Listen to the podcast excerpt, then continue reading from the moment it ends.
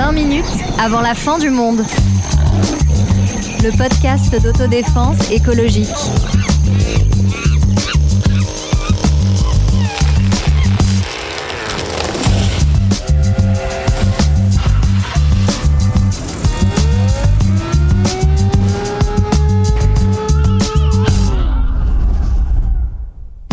Bonjour, bonjour, bonjour. Dans ce nouvel épisode, on vous propose un voyage. Ah, on en a déjà fait quelques-uns ensemble. Cette fois, on vous propose de partir à la rencontre de la nature, celle qui serait protégée dans des sanctuaires ou des parcs naturels intacts, prêts à être contemplés, adorés.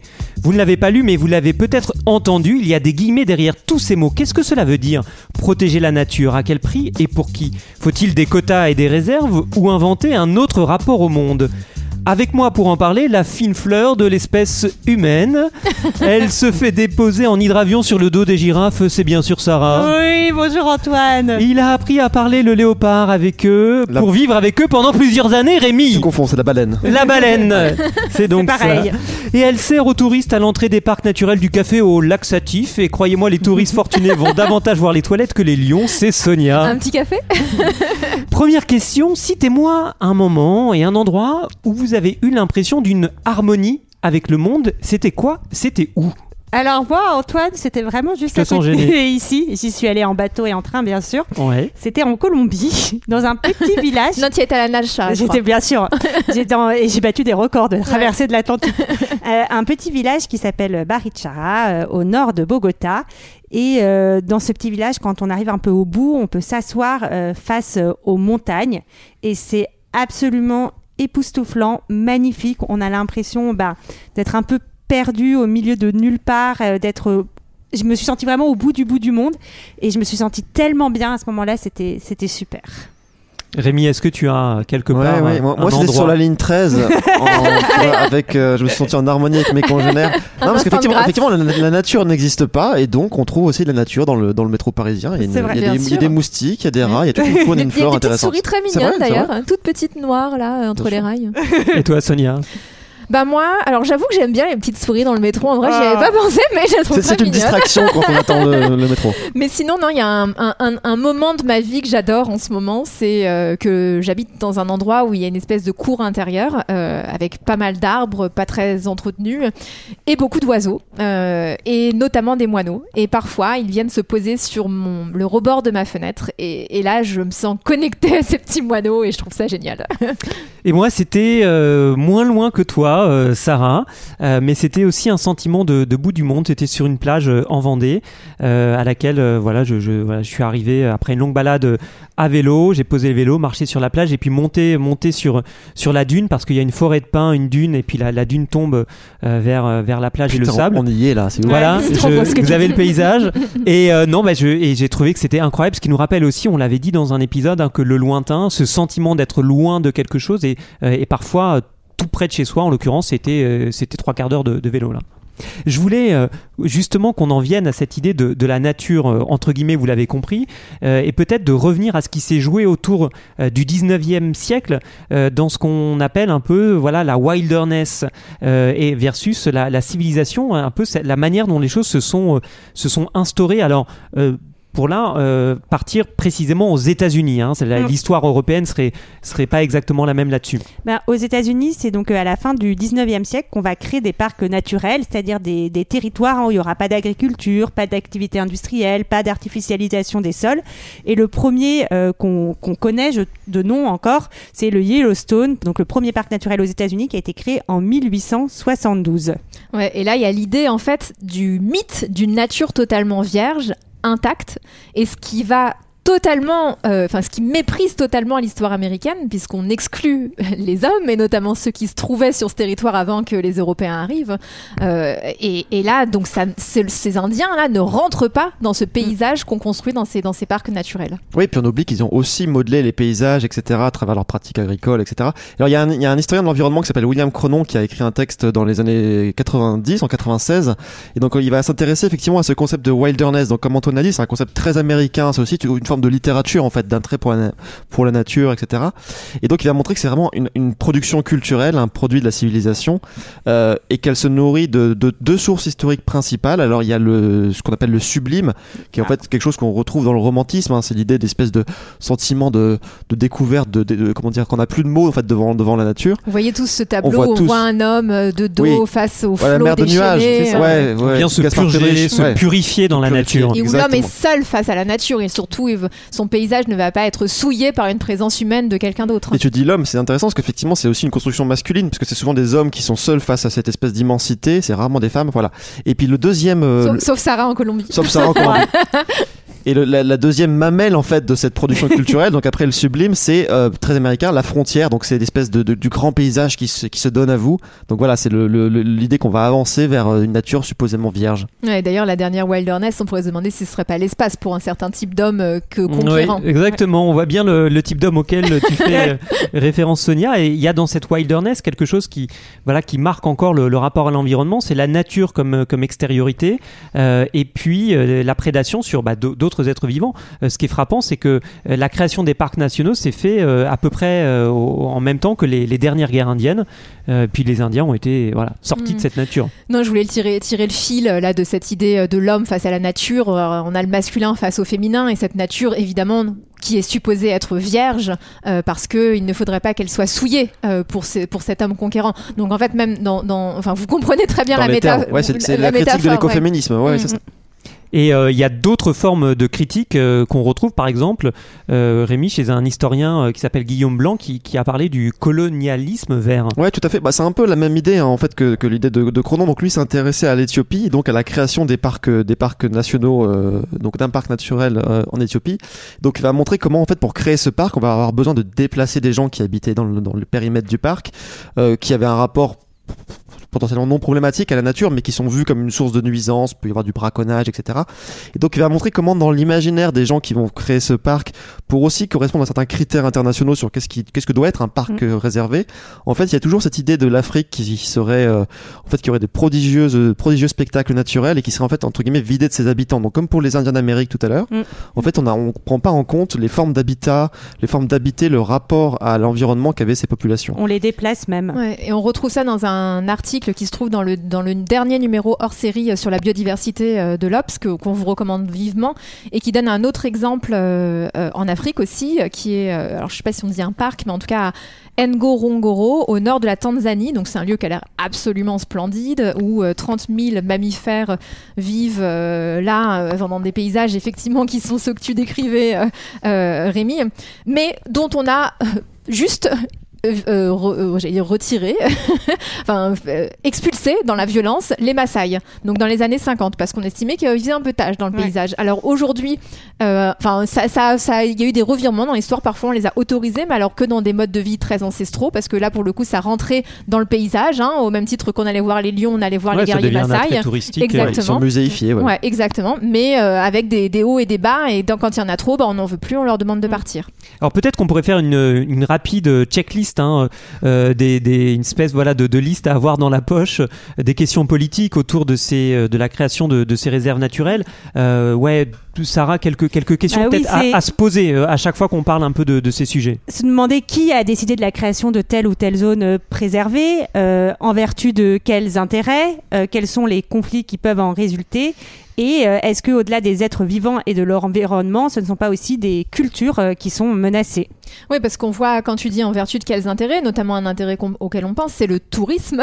Euh, et effectivement, ces zones euh, magnifiques semblent être là de vastes parcs de jeux pour les très riches, comme on peut le voir d'ailleurs dans, dans, un film là avec les personnages bleus là dont j'ai oublié le nom. Avatar. Avatar, voilà. J'allais dire, dire, les schtroumpfs. tu as oublié Avatar. J'allais dire les schtroumpfs. Oui, bah excusez-moi, je suis atteinte d'Alzheimer précoce. Enfin bref, dans Avatar, on voit de magnifiques paysages sauvages, mais qui sont en fait aussi, ça a été la critique qui a été très forte au moment de la sortie du film, des paysages touristiques qui donne plus envie d'aller voyager à l'autre bout du monde que de protéger la nature. Alors pareil sur les, questions de, tourisme, on euh, on peut pas à ce micro, euh, voilà, ce, nous euh, vous dire, voilà, c'est partout le cas tout tout le temps comme ça parce qu'il y a aussi des situations euh, locales où euh, des, activités vont présenter des sources de revenus, etc. Donc il faut regarder les, les choses vraiment finement cas par cas, euh, voilà, et pour pas voilà essayer de, de dire une vérité de tout temps sur ce que sont ces activités. Mais je pense que s'il y a une chose importante à se rappeler, c'est peut-être la beauté d'une chanson qu'on voudrait partager avec vous.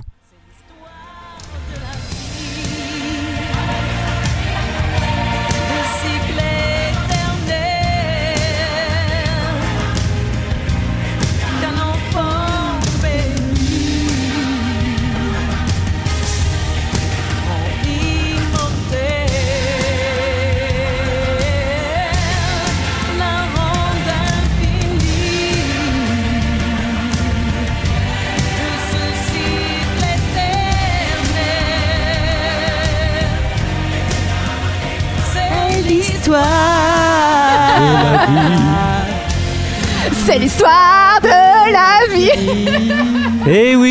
L'histoire de la vie, vous avez reconnu la chanson du roi lion. Voilà. Ouais, Moi, j'ai magnifique j'ai- j'ai chanson. mis l'idée pour Simba, mais on m'a dit non.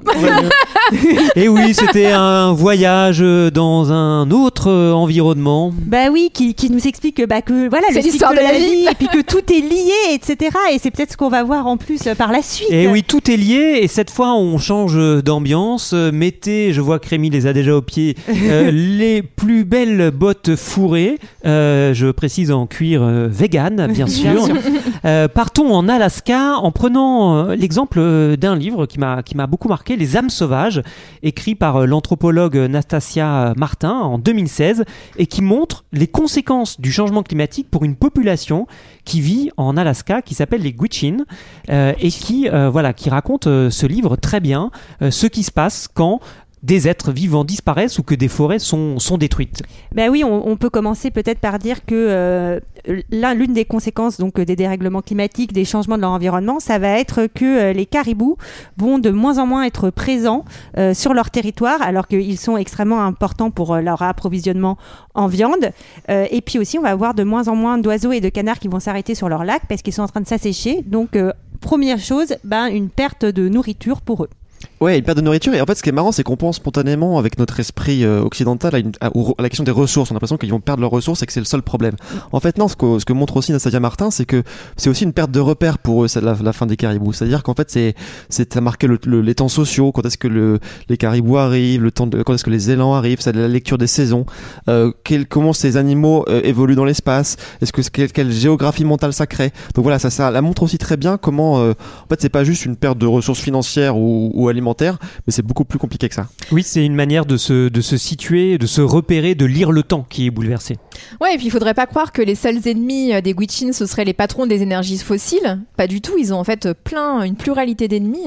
euh, que ça, ça, ça peut être des régulateurs euh, qui viennent du niveau fédéral ou des acteurs sociaux, des scientifiques qui parfois pensent avoir de bonnes idées, mais qui sont parfois très très farfelus. Alors attends, attends, attends. La Sonia, j'aimerais, j'aimerais que tu nous donnes quelques, quelques, Quelques exemples, exemples. quand même. Eh bien, un jour, par exemple, quelqu'un a, a proposé d'implanter des vaches. Sauf que bah, il fait un petit peu froid, il fait jusqu'à moins 40 degrés, donc les vaches, bof, elles aiment pas trop euh, ce, ce- ce degré de température. Ouais, hein. à part, de- ça fait des steaks congelés. Mais... non, mais c'est pas forcément euh, des, des intentions malveillantes, Non. mais c'est des intentions qui sont un peu, euh, Un peu déplacées. On va dire ça comme Il ça. y a eu aussi l'idée de réintroduire des bisons. Bah ouais, bah les bisons, ça fait bien indien d'Amérique, quoi. On se sent dans l'ambiance tout de suite.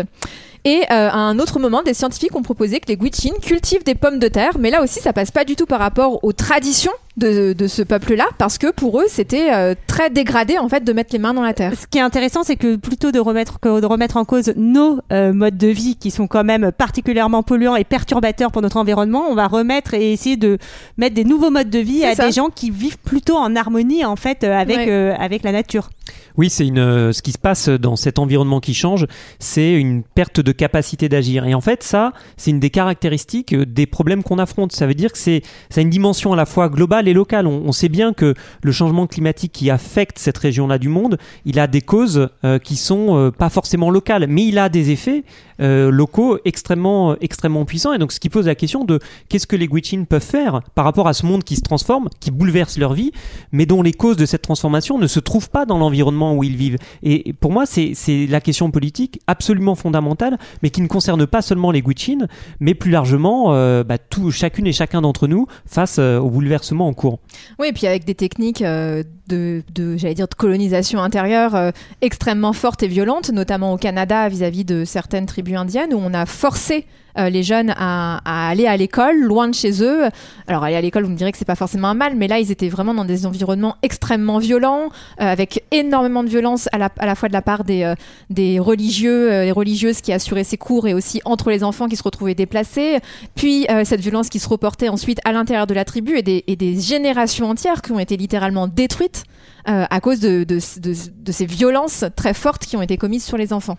Et donc il y a une forme de tension entre d'un côté voilà une crise euh, de biodiversité pour reprendre le terme dont on vous a parlé dans euh, l'épisode précédent et puis une crise touchant une autre forme de diversité cette fois euh, culturelle. Et c'est bien pour ça qu'en fait, c'est pas si facile que ça. On peut pas juste dire protégeons les êtres vivants, puisque ben, les, êtres- enfin, les êtres vivants, les non-humains, tout ça c'est entrelacé et il peut y avoir des intérêts contraires, voire euh, opposés.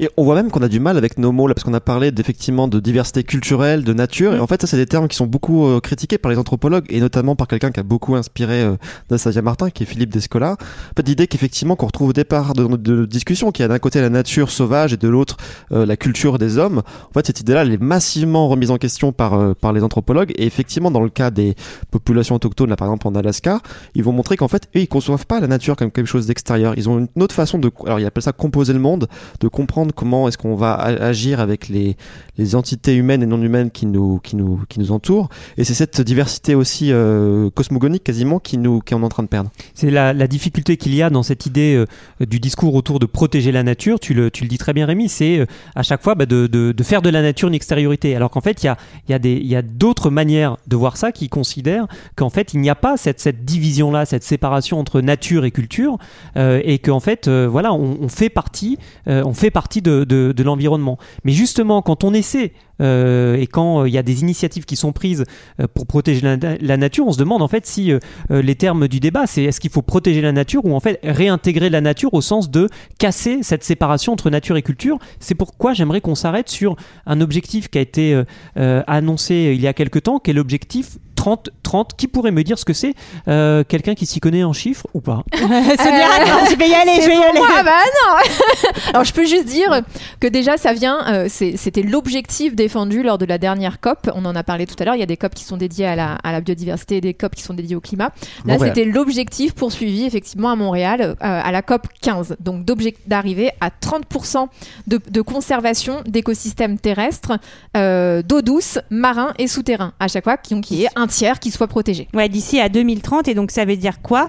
Ça Encore veut dire un que 30. pour arriver à ces 30% d'écosystèmes, en fait, on va créer euh, des aires protégées euh, qui sont donc des espaces euh, géographiques qui sont vraiment définis et qui sont reconnus, consacrés et gérés par tout moyen efficace, juridique ou autre, afin d'assurer sur le long terme la conservation de la nature, des services écosystémiques dont on vous a parlé dans l'épisode précédent et des valeurs culturelles qui lui sont associées. Alors pourquoi c'est un objectif? Qui est critiquable. Pourquoi est-il critiquable et par qui est-il critiqué? Alors déjà, ça, peut être critiquable juste pour une question de définition et de vocabulaire. Par exemple, euh, en France, euh, Macron euh, se targue d'avoir euh, plus de 560 aires marines protégées qui couvriraient 33% euh, des eaux euh, françaises. Donc on se dit, bah super, on est déjà aux 30%. Mais euh, notamment l'association Bloom, qui est une association qui lutte contre la destruction de l'océan, a montré que les aires marines protégées à la française sont souvent des coquilles vides euh, et qu'elles ne correspondent absolument pas à la définition donnée par l'Union internationale pour la conservation de la nature. Donc là, en fait, ça dépend aussi ce qu'on met derrière ce mot d'air protégé. Ouais, j'avais lu que effectivement il y a plusieurs degrés d'air protégé et nous on a beaucoup d'air euh, euh, protégé au plus bas degré. Ouais. Donc dans lesquels par exemple on peut pêcher. Et donc enfin oui c'est facile d'arriver à ces objectifs quand on les fixe très très bas. Et puis par ailleurs il y a un autre euh, une autre critique c'est que ce chiffre n'a aucune base scientifique et on peut s'en douter euh, comme par hasard 30 30 30 en 2030 ça fait beaucoup de 3 pour cette sainte trinité de la biodiversité. Donc enfin évidemment c'est pas il y a pas de fondement c'est du pur symbolique. Alors ça veut pas dire que euh, on n'a pas besoin d'un peu de symbolique pour euh, se donner des objectifs dans les actions. Mais là, en l'occurrence, on voit que c'est un chiffre euh, qui a été fixé juste pour montrer de pseudo grandes ambitions derrière lesquelles il n'y a pas grand-chose. Oui, puis en fait, on retrouve ce qu'on disait tout à l'heure. En fait, encore une fois, derrière cet objectif chiffré, est-ce qu'on va pas encore devoir déplacer des populations, interdire certains modes de- d'habiter la terre de certaines populations autochtones? Donc, il y a des, des ONG hein, qui se sont euh, élevées contre ça. Donc, euh, donc voilà, on retrouve toujours cette idée de vider entre guillemets un territoire de, de- des gens qui l'habitent. Mais Et- ouais, d'ailleurs, il y a un, un thème qui est, qui est apparu qui est la conservation forteresse, donc qui est basé sur la militarisation des zones protégées et euh, bah, sur euh, parfois une atteinte aux droits de l'homme euh, quand on exclut des populations. qui deviennent ce qu'on appelle des réfugiés de la conservation. Et c'est aussi un objectif qui est critiqué alors par des gens qui, qui jouent l'annonce, hein, c'est euh, une annonce assez grave que je fais, euh, par des gens qui n'écoutent pas notre podcast. Il y Oh, en, il il y y en en a, il y en a. Ouais, des, des Trumpistes là quelque part aux États-Unis qui se disent bah Fake merci, news. merci, merci bien, il y a assez d'air protégé quoi. Il faudrait, euh, faudrait faire un peu de place pour pour extraire euh, des tas de ressources et Eh donc oui. on n'a pas voilà. Donc on voit bien qu'autour de cet objectif et, et de la critique de cet objectif, bah il y a des intérêts très différents Mm. euh, qui peuvent euh, qui peuvent euh, s'articuler. Bah, toujours la difficulté de trouver la, la bonne solution finalement. Eh euh, oui. Alors c'est pourquoi je, je pense que la, la question à se poser euh, à l'approche de la fin de cet épisode, c'est de se demander est-ce que euh, ce qu'il faut c'est un objectif chiffré et puis des moyens politiques pour l'atteindre, ou est-ce que en fait c'est quelque part euh, une, disons inventer, inventer un autre rapport au monde? Bon, on aimerait bien inventer un autre rapport au monde. Oui, je pense que c'est, euh, enfin, c'est un peu facile de dire ça. Il faut inventer Mais- un autre rapport au monde, mais c'est peut-être, euh, en tout cas, envisager, comme tu le disais, Rémi, tout à l'heure, d'autres visions du monde dans lesquelles l'être vivant est intégré au vivant en général et pas euh, dans une position de surplomb masculine, Extérieur. protectrice. pro- voilà. Oui, alors, euh, on parlait tout à l'heure de Descola. Donc Descola, il a un modèle très simple puisqu'il est enfin, très simple. Il définit quatre grandes façons d'être au monde. Donc nous, la nôtre, c'est le naturalisme. Effectivement, c'est l'idée que la nature est extérieure. Mais il y en a trois autres. Alors notamment une des plus commentées, c'est l'animisme. C'est le rapport en fait euh, qu'ont au monde les les Indiens Achuar en Amazonie qu'il a lui-même étudié.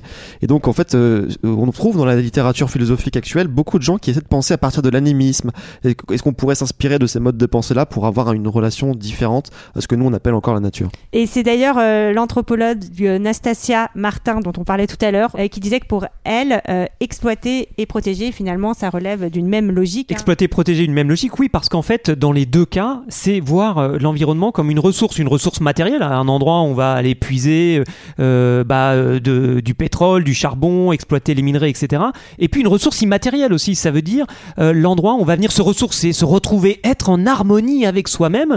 Et donc, dans les deux cas, c'est quelque chose qui est construit, conçu comme une ressource. Et, euh, on, citait tout à l'heure euh, l'article de, de ce chercheur américain William Cronon, et dans cet article, il y a de très belles pages hein, sur la façon dont euh, la vie sauvage, entre guillemets, doit être vue aussi en bas de chez nous, dans une brindille d'herbe, par exemple, qui sort entre deux pavés, et pas seulement dans le lion de, la, de la savane et dans ces animaux qui sont extrêmement lointains. Et ce qu'il faut sauver, en réalité, c'est pas la nature comme extériorité, c'est cet entre-là de relations, pour reprendre les termes de Martin, où euh, nous sommes partie euh, prenante de ce qui nous environne. Mélangeons-nous. Même, Mélangeons-nous. con- même conclusion qu'il y a deux semaines. À bientôt À bientôt. Bientôt. Salut